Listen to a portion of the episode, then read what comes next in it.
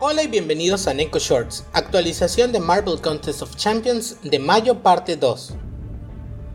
Habrá también dos cambios importantes dentro del juego, que son una misión especial para quien tiene el título de Paragon, que se llamará Shooting Stars, en donde se verán 6 mapas con 3 rutas cada uno. Los Paragon podrán acceder a uno de los caminos de la misión, por lo que tendrán recompensas por finalización pero aquellos que tengan un equipo completo de campeones de 7 estrellas podrán explorar totalmente la misión y ganar premios por exploración.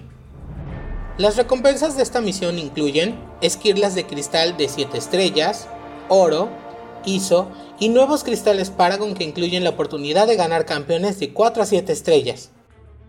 El segundo cambio importante es la reestructuración de los niveles de amenaza ya que ahora el nivel 5 estará dirigido exclusivamente a los Paragon y será más desafiante, así como también dará mejores premios.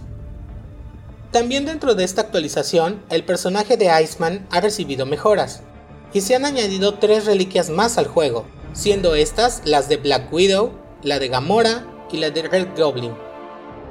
Las arenas también sufrirán un cambio, y es que ahora para obtener un campeón de 6 estrellas, este se te dará si estás dentro del ranking 1 al 400.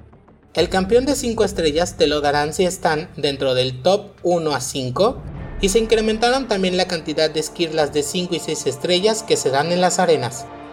Por último hay que recordar que los campeones de 7 estrellas están a la vuelta de la esquina, ya que se estrenarán el día 8 de mayo y tendrán un costo de 15.000 esquirlas, aunque los dos primeros solo costarán 10.000.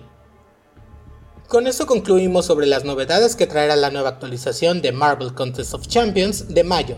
Nos vemos pronto en el próximo Neko Shorts.